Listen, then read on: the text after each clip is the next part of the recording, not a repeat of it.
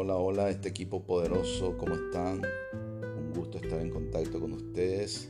Arrancamos esta serie de audio que vamos a ir lanzando semanalmente para que ustedes puedan tener disponible una herramienta más que les pueda ayudar a fortalecer en su proceso de aprendizaje en este curso que estamos llevando adelante.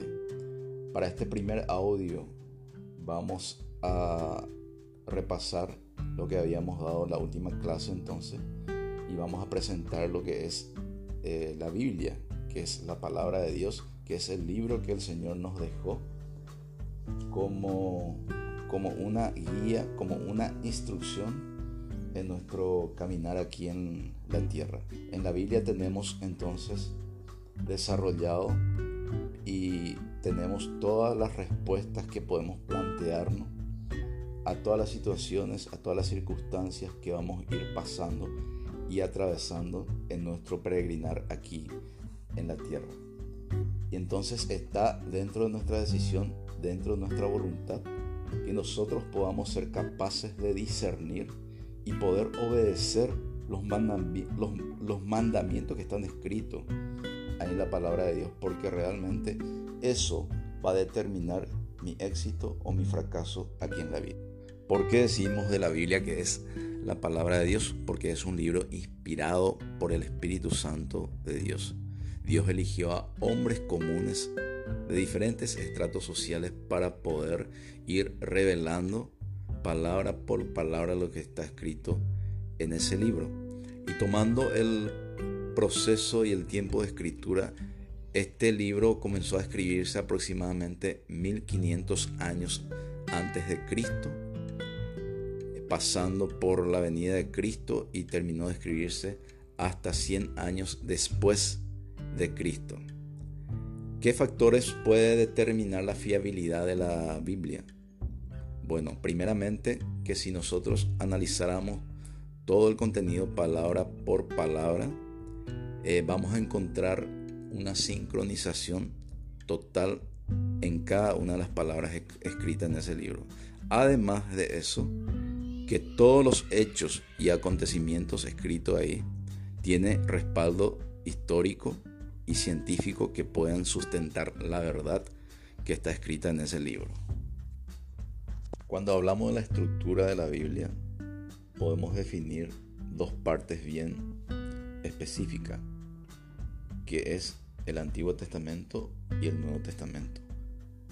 El Antiguo Testamento se refiere al libro que narra toda la historia desde la creación misma de la humanidad y termina con la venida de Cristo.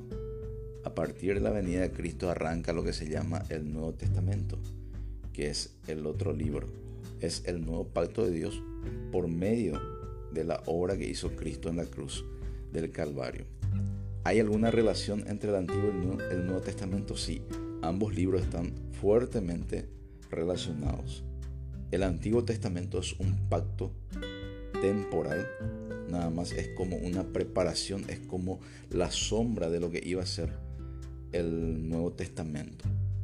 Y el Nuevo Testamento está basado en todo lo que está escrito en el Antiguo Testamento. Ahí se explica ya la relación entre los dos pactos. Y hoy vivimos bajo el Nuevo Testamento por medio de la obra que hizo Jesús en la cruz del Calvario. Hoy día tenemos y vivimos en el tiempo de la gracia. En cuanto al idioma original de la Biblia, podemos hablar de que el Antiguo Testamento fue escrito por el pueblo judío o hebreo también que le llaman y estaba escrito mayormente en el idioma hebreo y arameo que era el idioma nativo de, de estos pueblos de esa época. El Nuevo Testamento ya está escrito en otro tiempo y mayormente está escrito en griego, el idioma más conocido en ese tiempo por la mayoría de la población. Y hoy día podemos decir que la Biblia está traducida en más de 1300 idiomas en todo el mundo y es el libro más vendido de todo el mundo. Cuando hablamos también dentro del estudio de la Biblia podemos hablar de qué son las versiones. Eh, tenemos que significar en este punto que la palabra de Dios y la Biblia es una sola, una única.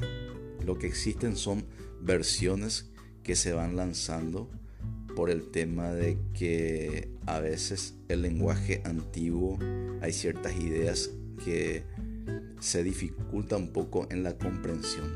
Entonces se hace una revisión de todo eso y se van lanzando versiones con un lenguaje más actual y más comprensible para, para la gente. Eh, pero la idea y la verdad que está expresado en cada versículo no tiene que cambiar. La esencia es lo mismo.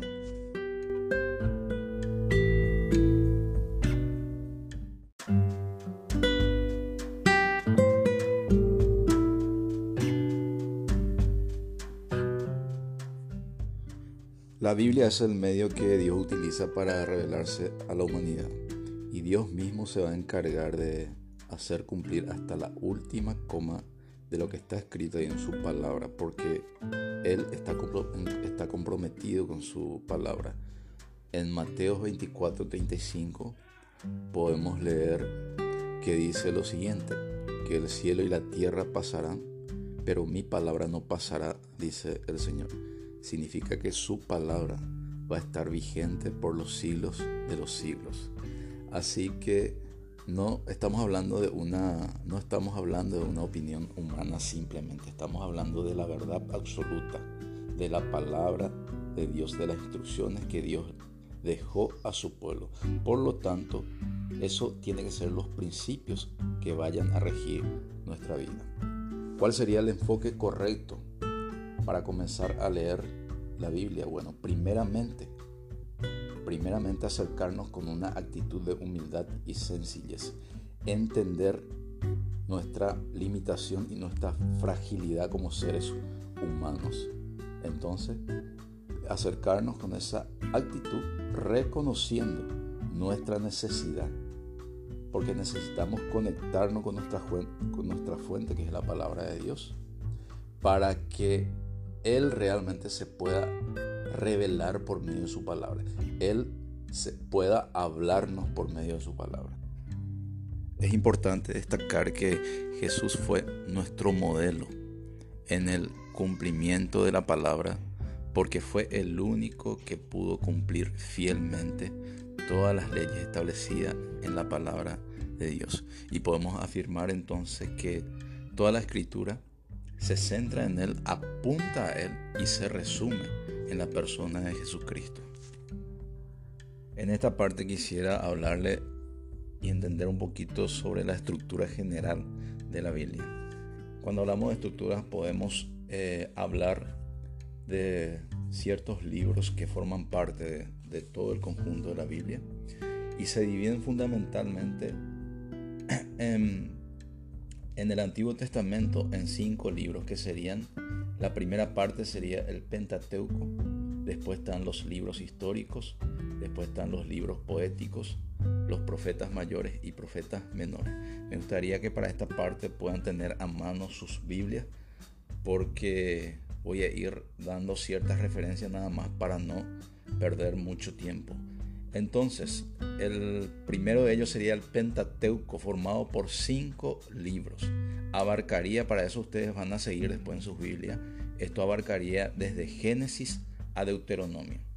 Eh, la, la, segunda parte, la segunda parte sería los libros históricos, que va desde Josué hasta Esther. Luego vendrían los libros poéticos, que arranca con el libro de Job y va hasta Cantares. Seguidamente están los profetas mayores, arranca con Isaías y va hasta Daniel. Los profetas menores arranca en Oseas hasta Malaquías. Con esto entonces se cierra lo que es el Antiguo Testamento. El Nuevo Testamento arranca con los cuatro evangelios que son Mateo, Marcos, Lucas y Juan. Luego vienen, viene el libro histórico, un libro histórico que son los Hechos de los Apóstoles. Seguidamente vienen las epístolas paulinas que Arranca con el libro de Romanos y esto va hasta Hebreos. Son 14 libros en total. Están luego las epístolas generales, que son 7 libros, de Santiago hasta Judas. Y por último, el último libro de la Biblia sería eh, la parte profética, un solo libro que es el Apocalipsis. Esa sería la estructura entonces de toda la Biblia.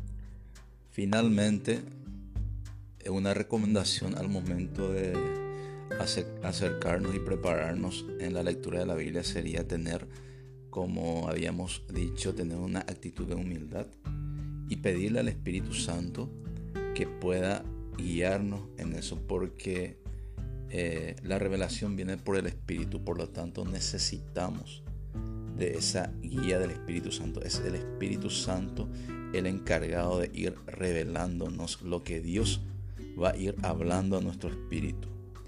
Entonces con esto estaríamos cerrando este primer audio.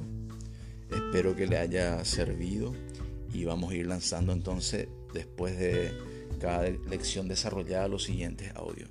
Así que nos vemos la próxima semana seguramente. Bendiciones. Chao, chao.